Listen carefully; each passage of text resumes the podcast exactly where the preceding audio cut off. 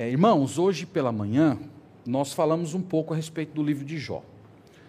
E eu, eu percebo, não sei se vocês vão concordar comigo, que a maioria dos cristãos conhece o início e o fim de Jó.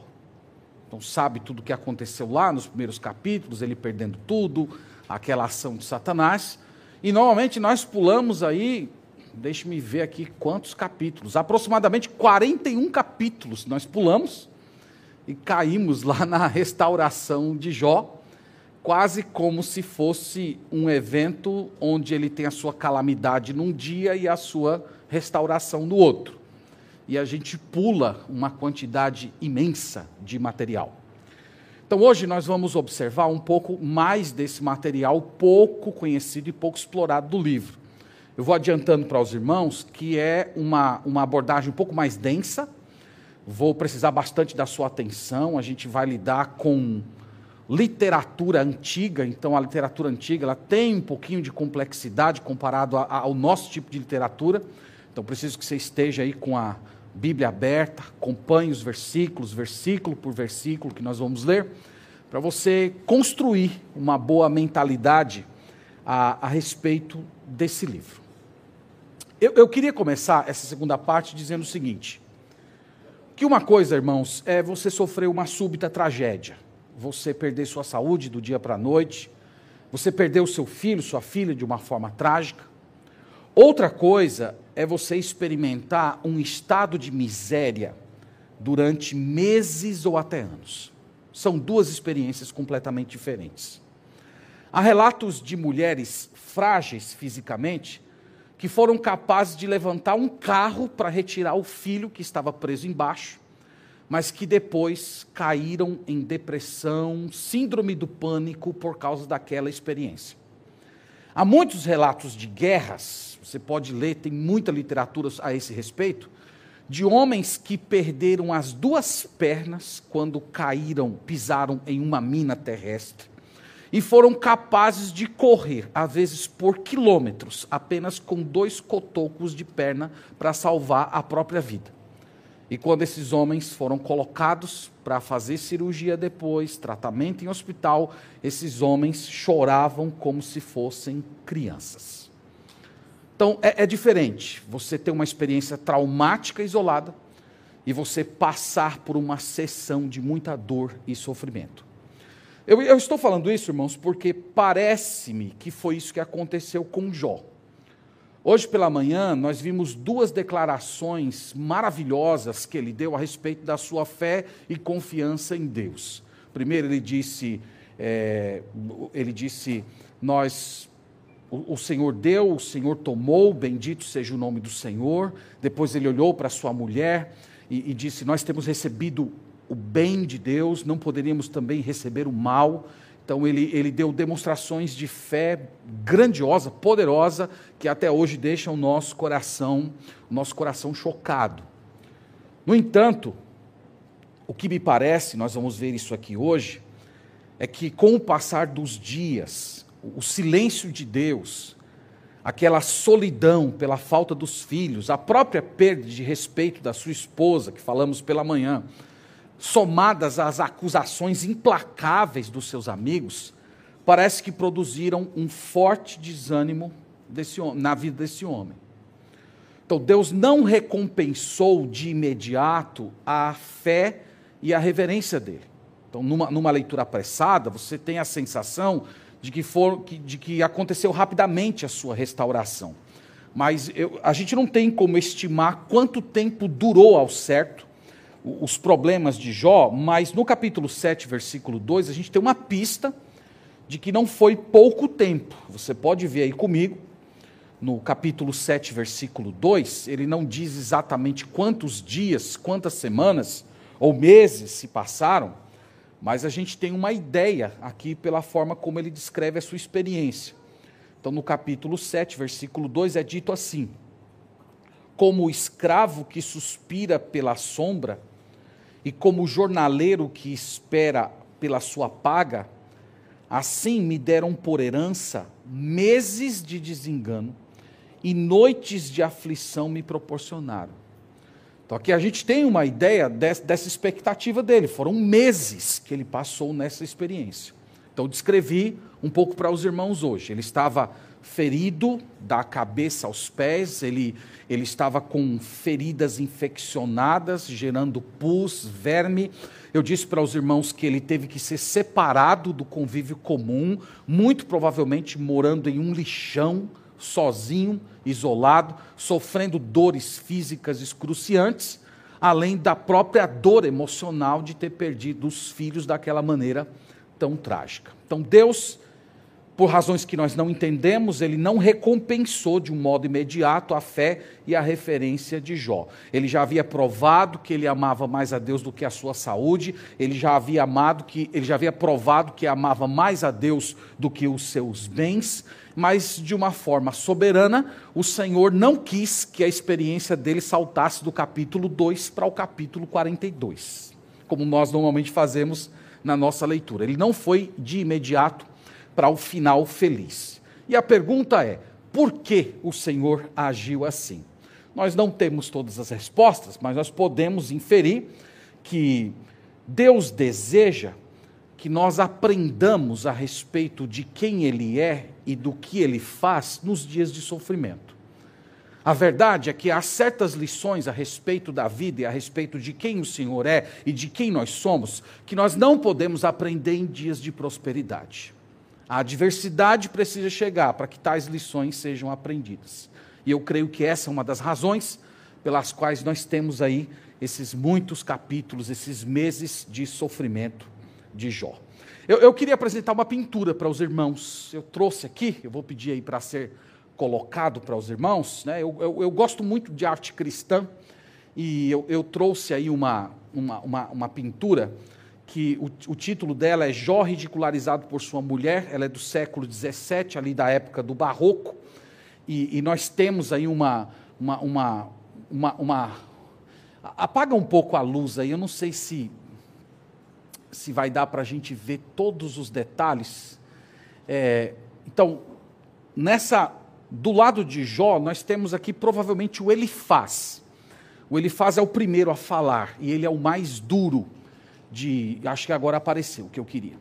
Então, ele é, ele é o mais duro de, de todos aqueles que vão argumentar com Jó. Então, provavelmente é ele que está com os punhos. Você veja que ele está com os punhos virados para Jó em sinal de acusação. Atrás dele tem a mulher de Jó. Vocês veem que a mulher de Jó foi muito, é muito idosa aí, né? Eu acho que, que o pintor não foi muito, não foi muito, foi muito feliz com a mulher dele, né? Acho que ele quis pintar uma mulher meio rabugenta, né? Talvez ele. Eu falei para os irmãos que alguns anos eu fui muito, eu fui muito duro com a mulher de Jó. Talvez ele estivesse nessa fase e ele retratou a mulher assim, olhando meio de cima para o Jó com um sinal de desprezo. E eu não sei se os irmãos conseguem ver no canto lá atrás. Nós temos duas figuras ali tenebrosas. Provavelmente são demônios. Então não sei se vocês conseguem ver. Está aqui a à, à minha esquerda, tá? Não dá para aparecer tão bem, mas depois vocês podem procurar a imagem. E a, e a, a reação de Jó é uma pessoa que está sentado, você vê que ele não tem luxo nenhum, e ele está olhando para o céu é, com, com perplexidade, como se estivesse perguntando por que, que isso está acontecendo comigo. Então aí vocês têm uma representação mais ou menos do que nós vamos ver hoje à noite, tá? Muito obrigado aí aos, aos irmãos. Uma outra coisa que eu quero mostrar também, o próximo slide, por gentileza, é, essa é uma parte um pouco mais técnica, irmãos. Eu queria pedir licença para vocês, mas isso é muito importante para você entender o livro. É, essa sessão que nós estamos vendo agora, ela é composta de três ciclos de diálogo. É muito importante você entender isso. Então você percebe que ele faz fala, Jó responde, Bildade fala, Jó responde, Zofar fala, Jó responde. Os três diálogos seguem essa mesma sequência. Provavelmente ele faz sendo mais velho, era assim que funcionava na época, e o, e, e Zofar sendo mais novo. O segundo ciclo acontece da mesma forma, cada um deles vai falando. Algo que chama atenção é no terceiro ciclo. No terceiro ciclo, você tem uma sensação que o diálogo vai minguando.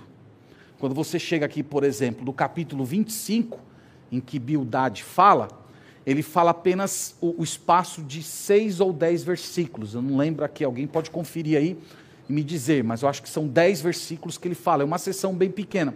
A, a sensação é que começa aquele diálogo muito volumoso, todos eles falando bastante, mas ao, ao decorrer dessa conversa, parece que vai, vai se esgotando as falas dos acusadores de Jó. A, a sensação que dá, assim, para um leitor um pouco mais atento, é que chega um certo momento que eles eles vão sendo vencidos pela argumentação de Jó, eles não têm mais o que dizer. É como se as respostas e até as acusações que eles estivessem apresentando para Jó não correspondia à realidade, não se sustentava, de tal maneira que eles já não tinham mais o que dizer. Então a gente tem esse cessar, e você vai perceber que no o Jó, ele fala do capítulo 26 ao 31. Chega uma época assim que o Jó dispara na, na, nas suas falas, porque os seus acusadores já não têm mais o que dizer, porque de fato Jó era um homem íntegro e esses homens não tinham como provar nenhum pecado que ele estivesse cometendo. Tá? Então, apenas essa parte um pouquinho mais técnica aí. Obrigado por sua atenção e também aos irmãos aí do slide.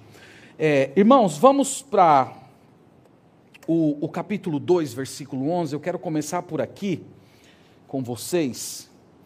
Então, no capítulo 2, versículo 11, nós temos a chegada desses três homens. Então, olhe comigo, capítulo 2, versículo 11 diz assim: Ouvindo, pois, três amigos de Jó todo este mal que lhe sobreviera, chegaram cada um do seu lugar. Ele faz o temanita, Bildade o suíta e Zofar o naamatita. E combinaram ir juntamente condoer-se dele e consolá-lo. Então, sofrer com ele e depois oferecer palavras de conforto. Infelizmente, não foi bem assim que se desenrolou a história. Levantando eles de longe os olhos e não o reconhecendo, lembra que eu falei para os irmãos hoje de manhã que ele estava completamente deformado. Ele não tinha mais cabelos, o homem, o homem antigo, ele tinha barba grande, cabelo, cabelo volumoso, Jó muito bem vestido, corado, Aquele estava magro, sem nenhum cabelo no corpo, sem as suas roupas de nobre, sentado lá no meio de um lixão. De fato, era muito difícil reconhecê-lo. Então o texto diz que não o reconheceram, ergueram a voz e choraram. E cada um rasgando o manto, lançava pó ao ar sobre a cabeça. Então veja que, de fato, nesse primeiro momento, eles sentiram a dor de Jó. Eles tiveram, né, para usar uma palavra da moda, eles tiveram uma empatia verdadeira por ele. Eles sentiram a dor dele. Eles não foram só aquelas pessoas que chegaram de longe como técnicos para falar palavras é, de, de, elevação do moral dele, mas de fato eles sentiram a dor, eles rasgaram, eles ficaram desesperados quando viram Jó naquela circunstância. Verso 13: Sentaram-se com ele na terra sete dias e sete noites e nenhum lhe dizia palavra alguma, pois viam que a dor era muito grande. Você já fez isso por alguém? Eu já fiz muitas visitas a, a irmãos que estavam sofrendo luto e doença, mas eu nunca me sentei na frente de uma pessoa e fiquei sete dias sem comer e beber, apenas perto daquela pessoa, sem dizer palavra alguma.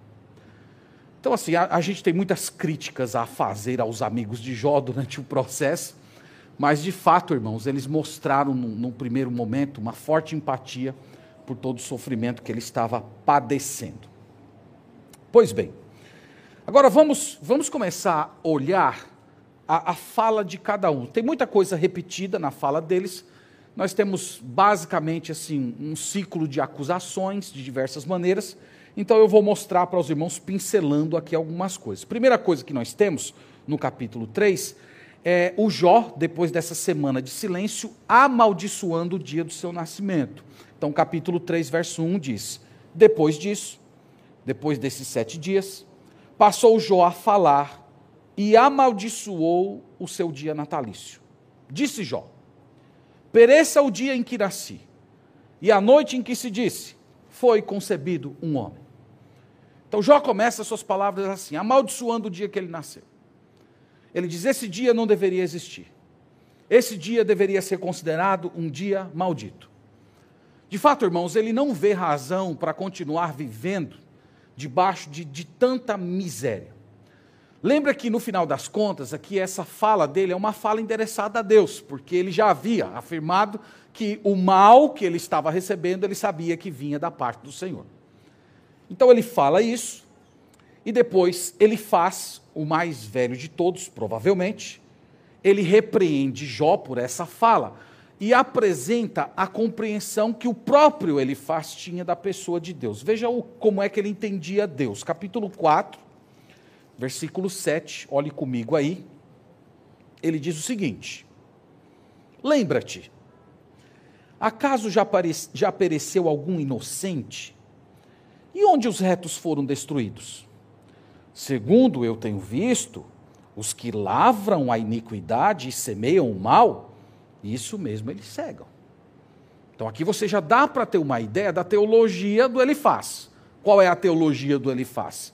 Você está sofrendo porque você pecou. Você está colhendo aquilo que você plantou. Você plantou iniquidade. E agora você está sofrendo, padecendo o juízo divino. Então, a teologia deles, irmão, é, é, é a teologia dos neopentecostais de hoje. É essa teologia. Sofrimento é resultado do pecado. Prosperidade é sinal de aprovação de Deus. Então, se você está sofrendo é porque você fez coisa errada. E se você está vivendo numa boa, é porque Deus está fazendo assim para você. Essa é a teologia dele. Ele fez aqui algumas ressalvas, né? Eu sempre estou tentando tomar cuidado para não pegar muito pesado e às vezes pintar um espantalho do, dos autores. Ele fez algumas, umas, algumas ressalvas, por exemplo, capítulo 4, verso 17. Ele diz: Seria porventura o mortal justo diante de Deus? Seria acaso o homem puro diante do seu Criador? Então aqui é uma ressalva. Ele está falando que reconhece que todo ser humano é pecador, que ninguém é perfeito diante de Deus. Uma outra ressalva, capítulo 5, versículo 17, é importante vê-la também.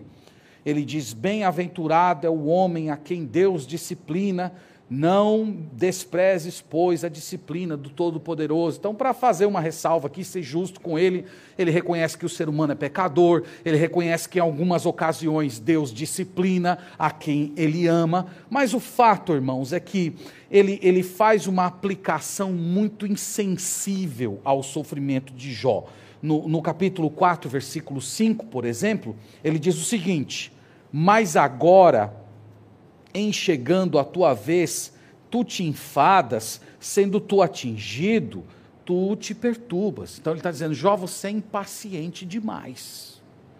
Você, irmão, você dizer uma coisa dessa para uma pessoa que estava naquela condição é muito difícil de ouvir, né? A gente pode dizer assim que no mínimo ele foi ele foi insensível. Ele diz também uma coisa muito dura a Jó no capítulo 5, versículo 8, quase que dando um conselho a ele ele declara o seguinte: quanto a mim, eu buscaria a Deus, e a Ele entregaria a minha causa. Então, o que, que ele está dizendo aqui de uma forma embutida para Jó? Você não buscou a Deus. Você deveria buscar ao Senhor. Se você buscasse a Deus, provavelmente a, a sua sorte seria restaurada. Eu, eu, isso para mim ficou muito claro no capítulo 5, verso 18. Veja aí ele dizendo: porque ele faz a ferida e ele mesmo a ata. Ele fere e as suas mãos curam. De seis angústias te livrará, e da sétima o mal não te tocará. Então, não sei se vocês percebem aqui, mas ele, ele, ele é um pouco simplista, ou no mínimo simplista. Para ele as coisas eram mais ou menos assim: Jó, busca a Deus que o seu problema vai ser resolvido. Então, se aproxime do Senhor, que Deus vai te restaurar, tudo vai voltar a ser como era. Então, ele, ele apresenta assim. Então, aqui, irmãos, nós temos um resumo da fala dele, ele fazendo essas aplicações insensíveis e oferecendo uma solução meio simplista. Às vezes nós erramos fazendo isso com as pessoas também. As pessoas chegam com problemas complexos e nós temos uma palavra assim: ah, isso é muito fácil de resolver, faça isso. Quase como se você tivesse uma palavra mágica. Como é que Jó reage? Jó reage primeiro declarando a sua inocência. Capítulo 6, versículo 10 nós temos aí o, o ponto que ele vai sustentar, e ele vai sustentar isso em toda a argumentação. Isto ainda seria a minha consolação, e saltaria contente na minha dor, que ele não me poupa, porque não tenho negado as palavras do santo. Então ele está dizendo: eu, eu não fui contra a palavra de Deus, eu não transgredi a lei do Deus verdadeiro. Então, essa, essa é a primeira defesa dele, ele declarando que ele tem, tem se mantido sim fiel ao Senhor. Segundo lugar, ele ainda diz assim, no, no capítulo 6, versículo 24, veja aí, ainda ele está falando contra o Elifaz. Ele diz assim: Ensinai-me, e eu me calarei. Dai-me a entender em que tenho errado. Então, primeiro ele se defende e depois ele lança uma provocação para o Elifaz. Qual é o meu pecado? Você está dizendo que Deus está me punindo porque eu fiz alguma coisa errada. Pois bem, diga qual foi o meu pecado. Me ensine o que eu fiz de errado diante da presença de Deus. E ele, irmãos, tá, é, de uma forma indireta, ele está simplesmente dizendo o seguinte: ele faz essa sua teologia, esse seu princípio de que o sofrimento é resultado do pecado, simplesmente não se aplica à minha vida. Você não é capaz de mostrar em que eu pequei contra o nosso Deus. Então aqui nós temos a conversa dele com Elifaz. Elifaz se cala e o Bildade toma a palavra. E irmãos, o Bildade é muito duro. Ele é muito duro. Ele vai insistir nessa ideia de que o sofrimento é resultado do pecado. Na verdade, ele vai acusar os filhos de Jó de pecado. Veja que coisa horrível isso, capítulo 8, versículo 6. Eu falei para os irmãos hoje de manhã que, que Jó perdeu dez filhos, sendo esmagados por uma casa que caiu em cima deles. E, e depois de ter que de, de enterrar pedaços de filhos, ele precisa ouvir esse tipo de coisa. Olha aí no capítulo, capítulo 8, versículo 3, é dito assim: Perverteria Deus o direito? Ou perverteria o Todo-Poderoso a justiça? Se teus filhos pecaram contra ele? Também ele os lançou no poder da sua transgressão. Eu não sei como é que Jó não partiu para cima desse homem, né? Não sei como ele não partiu. Então ele acusou os filhos de Jó de pecado. Ó, seus filhos morreram dessa forma trágica porque eles cometeram algum tipo de pecado. Você não soube qual foi o pecado, mas Deus, como ser justo, puniu-os pelos pecados que eles cometeram. Capítulo 8, ainda versículo 11, ele continua acusando Jó. Pode o papiro crescer sem lodo? Ou viça o junco sem água? Estando ainda na sua, na sua verdura e ainda não colhidos, todavia, antes de qualquer outra erva se secam. São assim as veredas de todos quantos se esquecem de Deus, e a esperança do ímpio perecerá. Então ele está falando que toda aquela, aquela viçosidade da, da vida de Jó, na verdade, era, era algo passageiro, como uma, uma erva qualquer que cresce. E ele está dizendo: na verdade, você está recebendo aquilo que você merece, porque chega a hora que Deus pesa a mão sobre, sobre o ímpio. E ele apresenta também a sua proposta de solução para o problema de Jó. Capítulo 8, versículo 6. Ele diz assim: Se fores puro e reto, ele sem demora despertará em teu favor e restaurará a justiça da sua morada. O teu primeiro estado, na verdade, terá sido pequeno, mas o teu último crescerá sobremaneira. Então, Jó se arrependa, abandone o seu pecado, se volte para Deus, porque Deus vai fazer de você um homem muito mais próspero do que você foi na primeira fase da sua vida. Irmãos, essas foram, essa, em, em síntese, foram as acusações do Bildade. E é evidente que Jó não ia aceitar esse tipo de declaração. Veja que, em primeiro lugar, ele afirma a soberania de Deus, e essa é uma declaração muito importante. Capítulo 9, verso 22, veja aqui. Ele fala assim: Para mim, tudo é o mesmo. Por isso digo: tanto destrói ele o íntegro, como o perverso. Se qualquer flagelo mata subitamente, então se rirá do desprezo do inocente. Ele aqui é muito duro com Deus, vocês estão vendo, né? Que Deus chega a rir do, do desespero daquelas pessoas que são inocentes. Mas algo que ele diz interessante no verso, no verso 22 é que Deus ele, ele, ele traz provação, sofrimento, calamidade, tanto sobre aquele que é justo como aquele que é perverso. Essa é a teologia de Jó. Essa é a diferença da teologia dele para os seus amigos. As, a teologia dos amigos dele diz: Deus só pune quem faz o mal.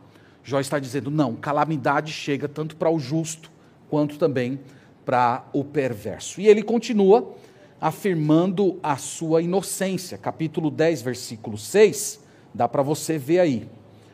Capítulo 10, versículo 6: Para te informares da minha iniquidade e averiguares o meu pecado. Bem sabes tu que eu não sou culpado. Todavia, ninguém há quem me livre da tua mão. Então, mostre-me qual é o pecado. Você fica aí me atingindo, me atacando, mas você não tem nada concreto para apresentar de iniquidade que eu tenha cometido contra, contra o Senhor. Irmãos, Jó, ele está tão desapontado com a abordagem dos seus amigos que ele chega a ser sarcástico com eles. Isso aqui é interessante. Olha no capítulo 13, o modo como ele retrata as palavras dos seus amigos. Capítulo 13, versículo 12, ele diz assim: as vossas máximas são como provérbios de cinza, os vossos baluartes, baluartes de barro. Então, as, essas, essas construções que vocês estão fazendo de argumentações, elas não passam de barro, elas não passam de cinza. Em outras palavras, elas não se sustentam, elas não correspondem à verdade. No, no, no versículo 4, ele diz assim: Vós, porém, besuntais a verdade com mentiras, e vós todos sois, sois médicos que não valem nada. Então, besuntar né, é o mesmo que, que pintar, né? E ele diz: vocês estão aí pintando a mentira com verdade, vocês vieram aqui para me consolar, oferecer algum tipo de medicina para minha alma, mas as palavras de vocês simplesmente não valem nada. Então, irmãos, aqui nós temos o final do primeiro ciclo de discursos, e os outros dois não vão apresentar nada de novo. Os amigos de Jó vão prosseguir nas suas acusações, talvez de uma forma diferente ou outra. Jó se mantém firme, é, sustentando a sua integridade, ao mesmo tempo dizendo que, que ele crê na, na soberania de Deus. E eu acredito que as palavras mais duras de todos os três ficaram por conta de Elifaz no capítulo 22, só para os irmãos verem aí uma, uma síntese das palavras dele, nós temos dizeres duríssimos aqui. Ele diz assim, capítulo 22, verso 5. Porventura, não é grande a tua malícia e sem termo as tuas iniquidades? Porque sem causa tomaste penhores a teu irmão e aos seminus despojaste das tuas roupas. Então ele está acusando Jó de tomar penhores de pessoas que não mereciam, de tomar roupas, de deixar nu pessoas que, que, que eram pobres. Ele diz ainda: Não deste, verso 7, água a beber ao cansado, e ao faminto retiveste o pão ao braço forte pertencia a terra, e só os homens favorecidos habitavam nela. Então ele está dizendo que Jó foi injusto, ele tomou terra à força das pessoas. Verso 9: As viúvas despedisse de mãos vazias, e os braços dos órfãos foram quebrados. Veja aí, está acusando ele de avareza. Por isso, verso 10, está cercado de laços e repentino pavor te conturba. Então ele, ele, ele, ele elenca aqui diversas acusações. Né? Eu fiquei pensando, irmãos, enquanto lia isso, de onde ele tirou essas coisas? De onde ele tirou isso? isso ele, ele viu em algum momento o Jó fazendo isso, Jó tomando terras que não lhe pertencia, Jó sendo avarento, deixando de ajudar as pessoas. Ele, ele certamente não viu isso. É, como eu disse para os irmãos, o terceiro ciclo a gente tem a sensação pela leitura que vão cessando os diálogos. Parece que essa, é, essa troca aqui de acusações, defesas, elas simplesmente não se sustentam. A teologia do, dos amigos de Jó não corresponde à realidade. Eles de fato não têm nada para acusar esse homem de pecado que ele tenha cometido contra o Senhor. Um outro ponto que eu quero mostrar para os irmãos é que ao longo dos diálogos, a gente vai percebendo uma mudança na disposição interior do Jó. Nós vimos assim que no início, no capítulo 2, ele começa é, amaldiçoando o dia do seu nascimento. Mas ao longo do livro, irmãos, parece que enquanto ele vai desabafando toda a sua dor, parece que a sua mente vai começando a funcionar melhor e o Espírito Santo de Deus vai operando no seu coração. Ele, ele, ele vai afirmando certas coisas. Eu, eu quero mostrar isso de uma forma progressiva. Veja comigo no capítulo 14, versículo 10. Capítulo 14, versículo 10. Ele, ele diz o seguinte: capítulo 14, verso 10. O homem, porém, morre e fica prostrado. Expira o homem. E onde está? Então, aqui parece quase que aquela abordagem de Salomão do, do, em Eclesiastes, né? aquela coisa assim: morreu, e aí, vai para onde? O que, que acontece? Aquela coisa meio perdida, meio, meio sem certeza. Mas, irmãos, parece que, que isso vai sendo desenvolvido no coração dele. No 14, versículo 14 do mesmo capítulo, ele faz uma pergunta interessante. Ele diz assim: Morrendo o homem, porventura tornará a viver? Veja que ele, que tinha amaldiçoado o dia do seu nascimento, já tinha colocado em dúvida o que acontece depois da morte, de repente uma pergunta surge na sua mente: As pessoas voltam à vida depois da morte? Fôssemos para colocar nos termos do Novo Testamento, a ressurreição. Existe ressurreição de mortos? Então, irmãos, essa coisa vai crescendo dentro dele até o capítulo 19. Eu acho que no capítulo 19 é o ponto alto desse desenvolvimento da fé dele, ou dessa fé dele sendo reconstruída. Capítulo 19, verso 25, uma das, das declarações mais belas que nós temos nesse livro, ele diz assim: Porque eu sei que o meu redentor vive, e por fim se levantará sobre a terra. Depois, revestido este meu corpo da minha pele, em minha carne, verei a Deus. Então, percebam, irmãos, eu, eu espero que vocês tenham notado isso, que há, há, um, há um desenvolvimento da fé. Parece que à medida que ele vai expondo ali toda a sua dor, Deus vai trabalhando no coração dele. E de repente ele começa a, a ter esperança novamente. Ele agora tem certeza do que acontece depois da morte. Ele acabou de fazer a pergunta: o que acontece depois da morte? As pessoas voltam a viver depois da morte? E agora ele está dizendo: eu sei que o meu redentor vive. Ele acredita na ressurreição. Mais do que isso, ele sabe que depois da morte ele não vai encontrar um um juiz irritado, ele vai encontrar um salvador, ele vai encontrar o redentor dele. Ele entende que ali haverá luz, que ali haverá vida, que ali não haverá mais escuridão. Isso, irmãos, ensina uma coisa graciosa para a gente. É que essa fé que nós estamos vendo aqui, ela nem sempre responde a todas as perguntas. Essa fé aqui, ela nem sempre vai solucionar todos os conflitos internos. É, essa fé aqui nem sempre vai curar a, a doença das pessoas e nem restituir as riquezas que foram perdidas. A verdade é que a fé salvadora, ela não precisa de resposta para ser uma fé operante. Não precisa. Nós vemos isso no coração desse homem. O que nós percebemos, irmãos, é que ao longo do livro ele se agarra a três pilares. O primeiro é o poder soberano de Deus. O segundo é a bondade e a justiça de Deus. E o terceiro é o fato de que ele não pecou. Ele sustenta todo o seu discurso nesses três pilares. E ele, agarrado nesse fundamento, ele acaba colocando seus amigos em silêncio.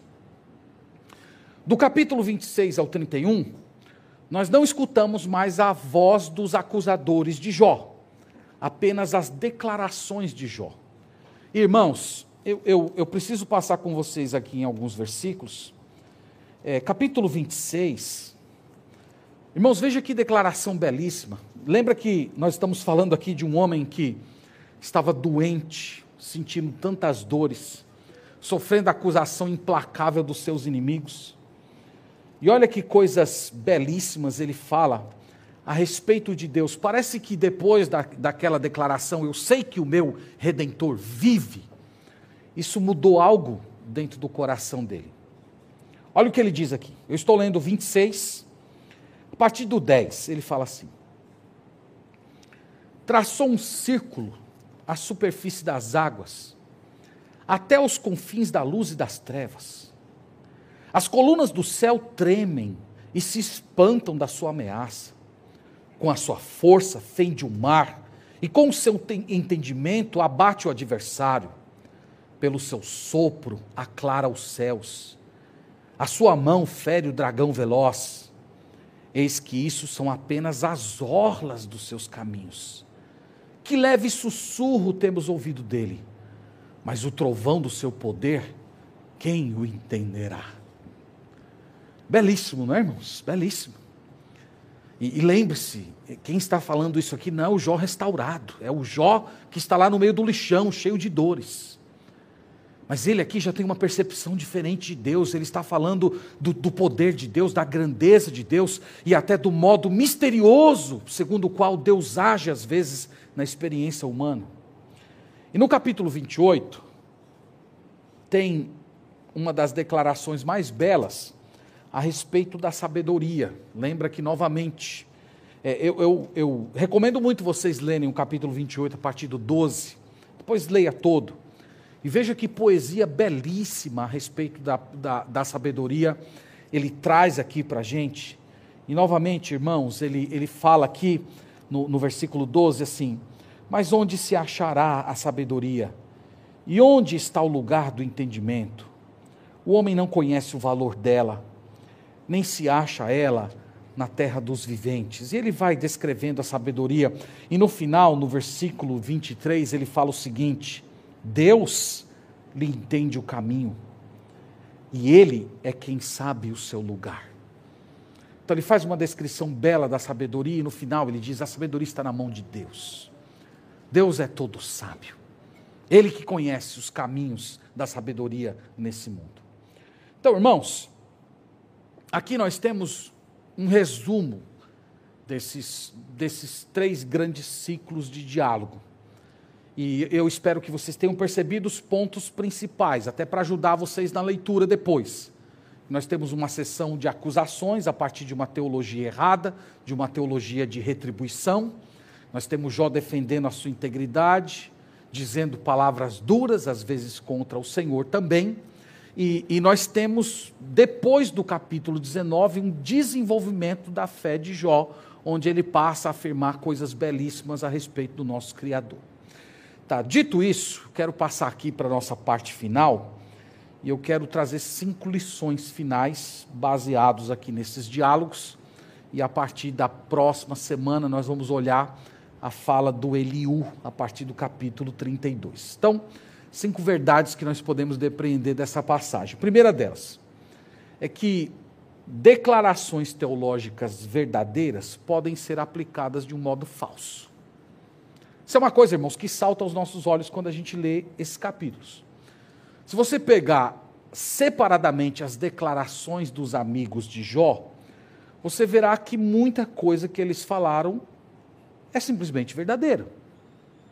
Que Deus pune os ímpios, que Deus ele está observando as atitudes do, do coração das pessoas. Mas, mas o problema, irmãos, é que eles fizeram uma aplicação superficial e insensível dessa teologia à situação de Jó. Então, esse é o problema. E essa é uma área que muitas vezes nós erramos muito. Nós às vezes falamos a verdade de Deus, nós às vezes até abordamos um certo acontecimento em nossa vida, na vida de um irmão, dentro de uma perspectiva bíblica correta, mas fazemos a aplicação de um modo errado. Eu, eu me lembrei de um versículo em Provérbios que fala um pouco disso, no capítulo 26, versículo 9. Olha comigo aí, por favor. Eu espero que esse versículo seja um alerta para você quando você estiver lidando com aflições, quando você estiver ajudando pessoas e você tentar oferecer uma palavra correta. Provérbios, capítulo 26, verso 9, diz assim: Como galho de espinhos na mão do bêbado, assim é o provérbio na boca dos insensatos. O que é que o galho cheio de espinho faz na mão do bêbado? Machuca. fere. E quando você coloca um provérbio verdadeiro na boca de uma pessoa insensata, de uma pessoa tola, ela está falando a verdade, mas ela está ferindo de uma maneira errada aquela pessoa. Então nós podemos dizer, eu não sei se o autor de Provérbios tinha os amigos de Jó em mente, mas se aplica muito a eles, irmãos. Então, a advertência que fica para nós aqui é que nós precisamos beber profundamente da palavra de Deus, por um lado, e ao mesmo tempo nós temos que colocar o amor como sendo o vigia das nossas palavras, para a gente não incorrer nesse tipo de erro. Lembrando o seguinte: que a verdade e o amor andam juntos. E quando nós conseguirmos equilibrar essas duas coisas nas nossas palavras, as pessoas serão abençoadas a partir daquilo que nós falamos. Então, esse texto ensina isso para a gente. Segundo lugar, é comum em um mundo pecaminoso e injusto como o que vivemos, o justo sofrer e o ímpio prosperar. Então, essa é uma coisa que Jó fala, é uma coisa que ele sustenta e ele está muito correto. Nos Salmos isso é repetido, no Novo Testamento isso também é repetido. Então, o, o, muitas vezes, os maus são poupados no dia da calamidade, e às vezes o justo, ele, ele sofre e se torna motivo de piada. O mundo que nós vivemos, irmãos, é assim. Então, quando nós vemos uma, uma verdade como essa, a gente deve ter cuidado, a gente deve, em, em um primeiro momento, suspender o julgamento antes de fazer uma avaliação mais profunda. Às vezes, aqueles que mais sofrem podem ser os melhores entre nós enquanto aqueles que estão em prosperidade plena serem os piores no nosso meio. Então, no mundo em que nós vivemos, isso é possível. O salmista vai dizer isso muitas vezes. A gente tem lá o, o, o, salmo de Emã, que ele fala isso. Ele fala que ele ficou escandalizado. Ele, ele diz que olhava o ímpio, o ímpio era bonito, o ímpio era robusto, o ímpio tinha saúde, o ímpio era próspero, enquanto ele que estava tentando viver com sinceridade na presença do Senhor, ele sofria cada dia e não parecia ter resposta alguma do céu. O mundo que nós vivemos, irmãos, é desse jeito. O ímpio muitas vezes é poupado da calamidade enquanto o justo sofre bastante. Terceira lição. Seja no sofrimento do justo ou na prosperidade do ímpio, nós precisamos lembrar que Deus reina. Deus reina, Deus governa todos esses acontecimentos. Eu poderia dizer, irmãos, que esse talvez seja um dos únicos pontos em que Jó tinha em comum com seus amigos.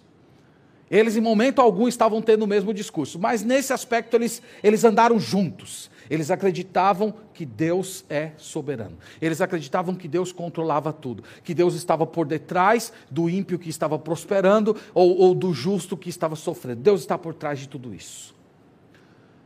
Os irmãos sabem que há pessoas, até pastores, que estão tentando resolver essa equação do problema do sofrimento negando o controle de Deus sobre a história. Como se os acontecimentos históricos estivessem fora do controle do Senhor. Essas pessoas, na tentativa de desculpar Deus da suposta responsabilidade daqueles atos que causam sofrimento na humanidade, essas pessoas acabam retratando Deus como um ser limitado. Então, nós temos hoje um ramo da teologia, cresceu muito, mais ou menos uns cinco anos atrás, Nesse momento deu uma, uma esfriada, porque os pastores que estavam é, pregando essas heresias levaram muita pancada de pastores conservadores, com toda a razão, mereceram e mereciam muito mais. Você sabe que pancadas eu estou falando no, sentido metafórico, né? O mundo está tão complicado hoje que a gente tem que estar tá explicando o óbvio. Mas eles, é, eles receberam muitas boas pancadas teológicas, mas no Brasil aconteceu é, esse tipo de abordagem com dois pastores famosos, um deles, o Ed René Kivitz, pastor batista de São Paulo, muito famoso, muito conhecido nos meios sociais especialmente, essas afirmações de que Deus não sabia as coisas que estavam acontecendo. Então, a maneira deles de lidar com essa questão, porque as pessoas sofrem, né? o contexto foi naquela ocasião do tsunami, os irmãos lembram que mais de 200 mil pessoas morreram. Então, ele, junto com outros pregadores brasileiros, desenvolveram a seguinte ideia: Aquelas coisas aconteceram, mas Deus não sabia. Deus tomou a decisão de não ser mais onisciente. Então ele não usa a sua onisciência para permitir que o ser humano seja livre. Então, é, é, a explicação que eles davam para aquele movimento de águas que matou centenas e milhares de pessoas foi mais ou menos esse. Deus ficou tão surpreso quanto nós ficamos também. Então, eles, na tentativa de resolver o problema do mal no mundo, eles estavam negando a soberania, o poder, o controle de Deus sobre a história. Então, algumas pessoas tentam fazer isso dizer que Deus é limitado, que Deus é impotente. E, e, note que esse é o conflito que Jó está lidando nesse livro, é o mesmo conflito que nós temos que enfrentar esses dias. Como é que um Deus, que é todo-poderoso, soberano e bom, pode permitir que pessoas justas sofram? Como isso pode acontecer? Então, Jó está lidando com esse problema, é o mesmo problema que nós temos que lidar hoje, é o problema que nós temos que lidar em ocasiões de, de pandemia, de tragédias, mortes de crianças com câncer, com AIDS. É o mesmo problema que nós temos que enfrentar hoje. Agora, irmãos, qualquer solução que ignore que nós temos um Deus que é rei, como diz lá no Salmo 115, verso 3, falamos hoje de manhã, que ele está no céu e tudo faz como lhe agrada. Qualquer tipo de solução que se apresente a esse conflito, que ignore essa verdade bíblica, ela nunca vai satisfazer o coração de uma pessoa que é verdadeiramente comprometida com as Escrituras. Nunca. Qualquer solução tem que passar por essa ideia. Deus é rei.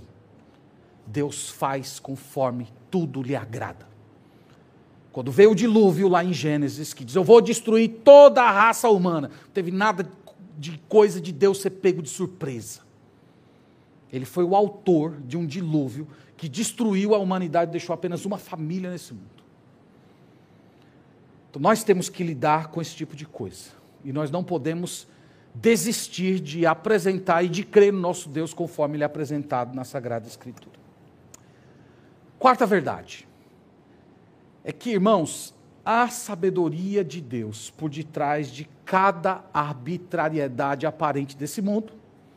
No entanto, tal sabedoria é oculta a nós. Jó fala isso no capítulo, 19, no capítulo 28. Deus é sábio. Ele é o dono da sabedoria. Ele orquestrou cada acontecimento da história e da nossa história individual. Só que essa sabedoria ele ocultou da gente. Jó mesmo, ele vai passar toda a sua experiência sem entender os seus porquês, sem ter as suas respostas. E essa mesma experiência, irmãos, nós somos colocados dia após dia, com doenças, com, com morte de filhos, com o, o padecimento de pessoas que amamos. E nós temos que olhar para essas experiências traumáticas da vida e crer nisso aqui. Há sabedoria divina por detrás dessas coisas, mas essa sabedoria me está oculta. E nós poderíamos dizer, irmãos, que é isso que significa andar pela fé. Andar pela fé é você continuar crendo. É, é, é, é você continuar é, acreditando que Deus existe, que Deus é bom, que Deus é todo-poderoso, que, que Ele é todo sábio, que Ele orquestrou todas aquelas coisas para a tua glória, para o teu bem, embora no primeiro momento você não entenda como é que essas coisas elas, elas se encaixam. Então, há sabedoria de Deus por detrás de toda calamidade, mas Deus ocultou essa sabedoria a nós. Então, volte lá ao capítulo 28, leia, medite nele nessa semana e permita que o Espírito Santo de Deus, de uma vez por todas, firme essa verdade no seu coração para você estar pronto para o dia mau. E por último, o dia em que a calamidade chegar na sua vida, não renuncie a Deus. Não renuncie. Irmãos, se você for ler com detalhes depois os discursos de Jó, você vai ver que ele falou coisas pesadas para o nosso Deus. Ele falou que Deus, inclusive, ri quando ele vê o seu servo sofrendo. Você teria coragem de dizer isso para Deus? Você teria coragem? Você está lá passando uma, uma dor grande, você olhar o senhor está rindo de mim, né? estou aqui sofrendo, o senhor está rindo. Eu acho que você não teria coragem, né? Eu, eu, eu acho que eu ficaria com medo de um raio cair na minha cabeça, dizendo um negócio desse. Então, ele disse coisas duríssimas, mas teve uma coisa que Jó nunca deixou de fazer. Ele nunca parou de orar. Isso, irmãos, é uma coisa fundamental. É aqui que nós vemos a fé dele, é aqui que nós vemos que ele nunca renunciou ao Senhor. Ele continuou orando, ele continuou crendo, ele continuou falando, ele continuou abrindo o seu coração. Então, meus irmãos, nós já dissemos que muitas vezes nós vamos experimentar o fato de que a sabedoria de Deus está oculta, mas nós precisamos continuar crendo que o nosso redentor vive e que no tempo certo ele se levantará e virá ao nosso encontro. Então, Deus reina. Não desista de orar. Não saia da tua presença. Você pode curvar os seus joelhos e, e até expressar: Senhor, eu, eu estou irritado tem uma parte de mim, Senhor, que está até decepcionada, mas eu não saio da tua presença. Eu não vou sair daqui. Eu estou com esses sentimentos não porque o Senhor mereça, eu estou com esses sentimentos porque há muita coisa deturpada dentro do meu coração. Mas mesmo me sentindo dessa maneira, eu não renuncio ao Senhor, eu não vou sair da tua presença, eu não vou deixar de buscar ao Senhor enquanto o meu redentor não vier me socorrer. Se nós fizermos isso, a semelhança de Jó, nós estamos dando um tapa na cara do nosso inimigo. Então, que Deus nos abençoe, irmãos. O nosso redentor vive, ele está entre nós hoje hoje. E ele virá ao nosso encontro.